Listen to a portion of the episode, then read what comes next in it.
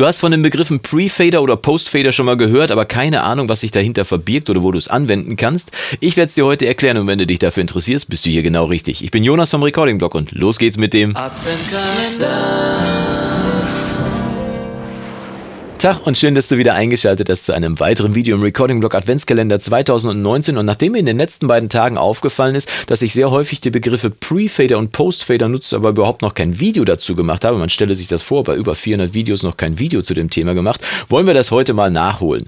Pre-Fader und Post-Fader sind zwei Begriffe, die in dem Zusammenhang auftreten, wenn man über Send-Effekte spricht. Das heißt, wenn man das Signal von einem Kanalzug schickt über einen Bus auf einen Hilfskanal, wo man es dann separat und parallel weiter bearbeiten kann. Ne? Das ist zum Beispiel bei Hall-Effekten oder bei Delay-Effekten, die man zum Beispiel für Vocals braucht, aber auch bei Parallelkompression oder eben die beiden Beispiele, die ich dir die letzten zwei Tage gezeigt habe, wo man ein Triggersignal ansteuern kann. Und in dem Zusammenhang fällt dann halt auch immer der Begriff Pre-Fader Send und Post-Fader Send.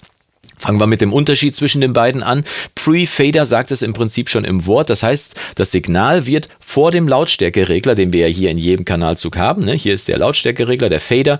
Ähm, vor dem Fader wird das Signal schon geschickt auf einen über den Bus auf den nächsten Kanal und bei Post-Fader wird es halt hinter dem äh, Fader geschickt.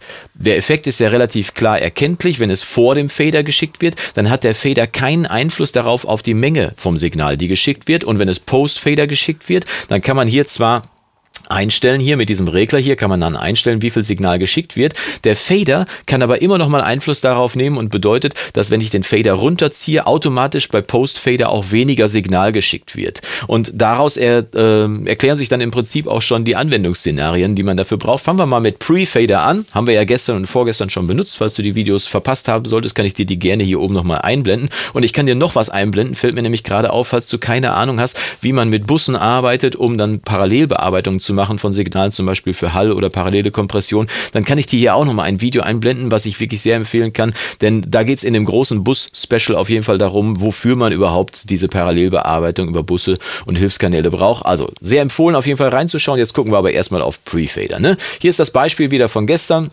Und hier ist äh, das ganze äh, Pre-Fader geschickt. Falls du nicht weißt, wo du das suchen musst, die Einstellmöglichkeit, zumindest in Studio One kann ich es dir mal gerade zeigen. Denn hier sind ja die Sends, die wir haben. So heißt das ganze Ding auch. Und ich schicke ja hier zum Beispiel auf das, auf das Triggersignal, was ich dann für das Bass-Tutorial gebraucht habe. Und hier, dieser kleine Knopf hier auf der rechten Seite, der schaltet dann entweder Post-Fader, dann ist das Signal, dann ist äh, das äh, blau eingefärbt und äh, Pre-Fader ist es dann in gelb eingeschaltet. So kann man ungefähr erkennen, was ein Cent macht in Studio One. In Logic äh, ist es an ähnlicher Stelle zu finden und äh, wahrscheinlich wird es in deiner DRW auch da sein. Falls du uns beschreiben möchtest, äh, wo es bei dir in deiner DRW zu finden ist, kannst du es ja gerne unten in die Kommentare reinschreiben und jeder Kommentar nimmt ja sowieso teil am Gewinnspiel hier im Recording Blog Adventskalender. Lohnt sich also auf jeden Fall unter das Video drunter zu schreiben. Ne? So, jetzt haben wir also Anwendungsszenarien. Einmal zum Beispiel äh, das äh, äh, das Triggerbeispiel, was wir gestern und vorgestern gehabt haben, stellen wir uns mal vor, ähm, das Signal würde Post-Fader geschickt, dann würde das bedeuten, dass wenn wir den Fader runterziehen, dass immer weniger Signal quasi auf unser Gate geht und das Gate dann immer weniger häufig öffnet. Das wollen wir ja nicht. Oder in diesem Fall zum Beispiel, wo wir es ja gestern auch vorgestern angewendet haben, wo das Signal wirklich nur zum Triggern sein soll und gar nicht gehört werden soll. Das heißt, wir haben den Kanalzug im Prinzip mit dem Fader komplett auf Null gezogen, da kommt gar nichts raus, aber wir wollen ja trotzdem, dass unser Gate angesteuert wird. Also müssen wir dafür sorgen, dass das Signal vor dem Fader geschickt wird.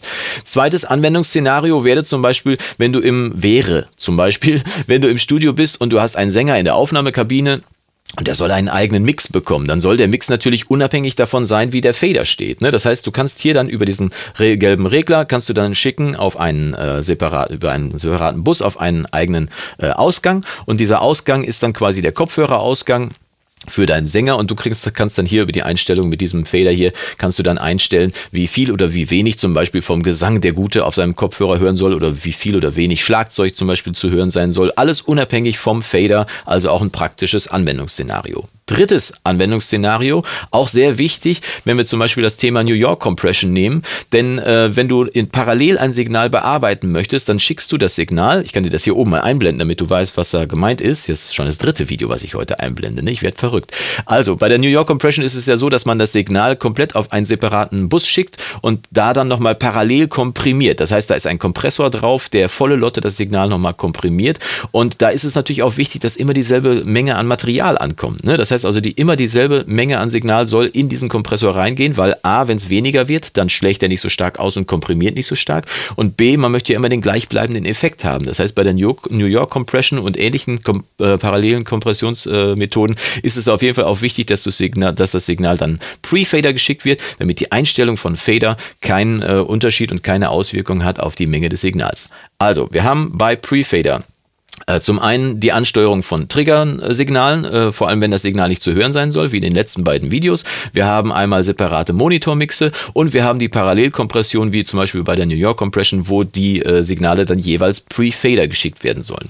Post-Fader, wie ich es gerade schon gesagt habe, bedeutet ja, dass das Signal erst hinter dem Fader geschickt wird. Das heißt, man stellt die Menge an Signal an, die auf den parallelen Bus geht, aber der Fader hat immer noch mal Einfluss darauf, wie viel rausgeht. Das ist vor allem wichtig bei Send-Effekten. Ne? Wenn du zum Beispiel Beispiel bei den Vocals einen Hall oder einen Delay auf einem separaten Kanal hast, über den Bus beschickst, äh, dann möchtest du ja, dass äh, das äh, Signal im Hall oder im Delay dann auch immer genau im Verhältnis zum Gesang steht. Ne? Machen wir mal kurz als Beispiel. Wir haben hier zum Beispiel ähm, diese Spur, die kann ich mal kurz solo schalten. Das ist mein Gesang aus diesem äh, Sauna Girl Rap, den ich neulich gemacht habe. Und äh, der ist natürlich hier auch versehen mit äh, Send-Effekten, zum Beispiel hier mit dem Vocal-Raum, also ein Hall, den ich da drauf gepackt habe. Und der ist jetzt Post-Fader, das heißt folgendes passiert. Wenn ich den Fader jetzt runterziehe, wird auch der Hall weniger. Ziehe ich den hoch, ne, wird der Hall und das Delay auch lauter. Gehen wir mal zurück und machen wir das gleiche jetzt äh, Pre-Fader, dann wirst du feststellen, also hier, jetzt die Einstellung auf den kleinen Knopf drauf, zack, das Ganze ist Pre-Fader. Machen wir das gleiche Beispiel nochmal, ich spiele nochmal von vorne ab, zieh den Fader runter. Ne, ich exponiere es nochmal ein bisschen hier. Der Hall und das Delay bleiben definitiv stehen, weil ich das ja jetzt Pre-Fader schicke, das Signal. Der Fader ist hier komplett runtergezogen bei den Vocals und dementsprechend ist dann ist halt der Hall und das Delay immer noch zu hören. Äh, das kann ein schöner Effekt sein, wenn du dir den ganz bewusst aussuchst. Äh, also eine coole Sache zum Beispiel, wenn du möchtest, dass wirklich nur noch der Hall oder der Raum übrig bleiben und die Hauptstimme, das äh, trockene Signal verschwinden soll. Aber in der Regel ist gerade bei Send-Effekten die Anwendung von Post-Fader ganz wichtig. Noch wichtiger ist vor allem aber, dass du die Funktion von diesen, von diesen Reglern kennst. Denn das, was ich dir gerade als Beispiel hier genannt habe, ist natürlich alles nicht in Stein gemeißelt. Ne? Keine Regel im Tonstudio ist in Stein gemeißelt. Will sagen, versteh am besten, wie die Regler funktionieren. Hier in diesem Fall zum Beispiel Post-Fader und Pre-Fader. Und wenn du das verstanden hast, dann kannst du es kreativ anwenden. Da gibt es kein, äh, das macht man nur so oder das macht man nur so. Es gibt keine Regel, die wirklich in Stein gemeißelt ist, wo man wirklich sagt, ey, das darfst du auf keinen Fall machen, denn äh, wenn diese Regeln alle in Stein gemeißelt gewesen wären, hätten die Beatles wahrscheinlich die Hälfte ihrer Songs nicht mehr machen können, weil sie die kreativen Effekte, die sie sich ausgedacht haben, gar nicht erst ausprobiert hätten. Also tüftel rum, lern die Knöpfe auswendig. Äh, das, was ich heute erzählt habe, ist sicherlich äh, Basiswissen, aber gut zu wissen. Auf jeden Fall kann man im Hinterkopf speichern und kann man dann immer abrufen, wenn man es braucht. Und dann kann man auf jeden Fall die Regeln lernen und dann kann man sie brechen, um noch kreativer damit umzugehen. Und ich wünsche dir dabei auf jeden Fall viel Spaß. Hoffe, dieses Video hat dir gefallen. Wenn es dir gefallen hat, zeig's mir über einen Daumen nach oben. Wenn es dir nicht gefallen hat, drück schnell zweimal auf Daumen nach unten und hier auf das nächste Video. Und wir sehen uns morgen zu einem weiteren Video im Recording Blog Adventskalender. Und äh, bis dahin wünsche ich dir vom Guten nur das Beste. Mach's gut und Yassou! zu.